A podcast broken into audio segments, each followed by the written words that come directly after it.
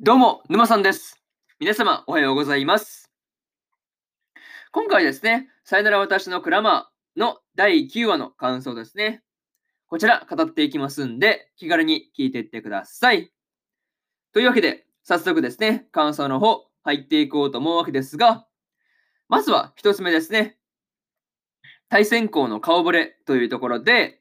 ワラビーズの次の対戦相手である、えー浦和法政ですね。の話が出てきていたわけですが、なかなかね、これはメンバーが個性的すぎてですね、すごいこう印象に残りすぎたところでしたね。うん。いやもう本当にこれでもかってぐらいに印象に残ってますからね。そう。いや本当にすごかったなっていうところで、まあ個人的にですね、こう、天満のですね、あの、可愛らしい見た目からのね、あの、毒舌キャラですね、にはですね、結構ギャップがありすぎてびっくりしたなっていうところでした。うん。あとはね、こう、あたたらですね。あたたらがそのアニメオタクだったっていうところとかね、まあ見ていると、なんというか、うーん、ちょっとな、うーん、そう、なんていうかね、うん、その、なんていうの、見ているね、そのアニメとかからして、こう、絶対に緑とですね、まあ意気投合しそうな感じがあるなっていうふうには思ったりしました。うん。まあね、そうだな、そんな、えー緑とですね、あの、中学時代にですね、えー、そうだね、ダブルボランチですよね、を組んでいた霧島がですね、こう敵に回ってるっていうところがね、まあ、あったわけですが、なんとなくですね、こう、二人の動きには注目しておいた方が良さそうな気がしましたね。うん。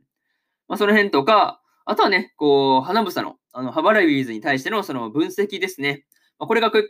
これがね、結構その正確すぎて、結構ね、びっくりしたなっていうところでしたね。そう。いや、結構びっくりしたなっていう話で、そう。なかなかその辺結構、そう、びっくりするところですよね。なかなか正確だったんで、そう。なかなかその辺がね、そうだったなーって話とか、そしてなかなかこう、キャラがね、個性的だったなっていうところですよね。そう。本当にこう、みんなね、なんかこう、キャラがすごい立っててですね、いや、面白そうだなっていうふうに思ったよというところで、まず一つ目の感想である、対戦校の顔ぶれというところ、終わっておきます。で、次ですね、二つ目に入っていくわけですが、打倒浦和法政というところで、ワラビーズもですね、打倒打倒ですね、えー浦和法政を目指して、まあ、頑張っていたわけですが、特にね、こう1年組はですね、まあ、いつも通りっていう感じがあってですね、まあ、見ていて面白かったなっていうところでした。この4人のね、なんというか口論っていうのはですね、すごいこう、旗から見れば仲悪そうに見えてしまうんですが、実際ね、全然そういうことじゃないんだよなっていうところがね、やっぱ面白いんですよね。そう。このようにね、単に口論になってるだけで、そんなこう、お互いね、憎むほどに嫌いやってるわけじゃないっていうのがね、なかなかこう、この4人らしさというか、1年のね、まあ1年ずらしさではあるかなっていうふうには思ったよという話ですね。うん。個人的にですね、こう、緑からのパスに対して、まあ、張り合うですね、のぞみと、えー、あやとすみれの3人ですね、がですね、結構こう、嫌になっていたところがね、面白かったよね。もう結構そうだな、まあ、くすっと笑えるところではあったんですが、まあ、最終的にですね、こう、パスが悪いって言ってですね、あの、矛先が緑に向いていくっていうところはね、いやー、めっちゃ面白くてね、もう腹抱えて笑ったなーっていうところでしたね。そう。まさかまさかのね、うん、そう、パスを受け取る側の問題はね、そう、悪くないって言って、じゃあパスを出すと、ね、こう、パスを出す方が悪いっていうところで、緑に矛先が向くっていうね、いや、もうそういうところがすごい面白かったなっていうところでしたね。うん。あとはですね、こう、のぞみがですね、未だにオウンゴールのことをですね、まあ、突っ込まれてるっていうのもね、結構笑うしかなかったなというところですよね。そう。なかなかそういうところ面白かったよという話ですね。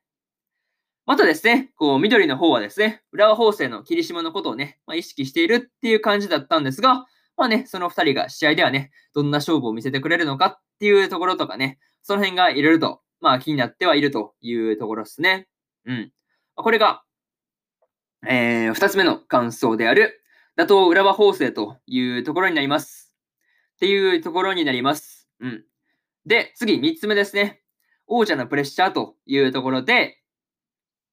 1年4人はですね、スタジアムの空気にね、飲まれてしまうっていうことなく、こう、むしろ元気が有り余ってるっていう感じだったんですが、まあ、2年のね、先輩たちからはですね、まあ、完全にこう、まあ、先輩たちは結構、そうだな、まあ、雰囲気に飲まれてるというか、そういう感じがありました。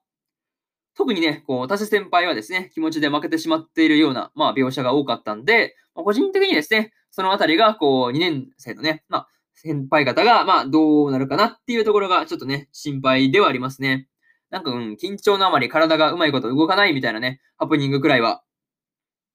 うん、起きそうだなっていうふうに思ったんですよね。うん。でもまあね、こう、浦和法政の応援団の迫力ですよね。まあ、あれがね、すごすぎたんで、いや、まあ確かにね、こう、不安になってしまうっていうのは無理ないかなっていうふうに感じました。多分そうですよね。なかなか結構きついよね。なんかこう、アウェイな感じというか、なんかそういうのがあって結構辛いだろうなっていうふうには思うんですよね。そう。いや、本当ね、こう、2年の先輩たちのですね、まあ、不安な気持ちが、こう、試合に悪影響を及ぼさないっていうことをね、まあ、祈るばかりというところですね。あとはですね、こう、霧島がですね、望みに対して地蔵って言われてたよっていうことをね、まあ、本人に伝えているところですね。いや、なかなかその地蔵と呼ばれる原因というかね、まあ理由ですよね。そう。半径5メーター、ね、のの中でしか動かないっていうかね、そういうところでね、まあ、結せかそれ以外のところにボールが来ても取らないし、まあ、入ってきてもカラスに横取りされるっていうところからね、地蔵っていうのはなかなか面白いなっていうふうには思ったりしました。うんま。そういうところ結構面白くて、ついつい笑ってしまうところでしたというところで、3つ目の感想である、王者のプレッシャーというところ終わっておきます。で、最後にというパートに入っていくんですが、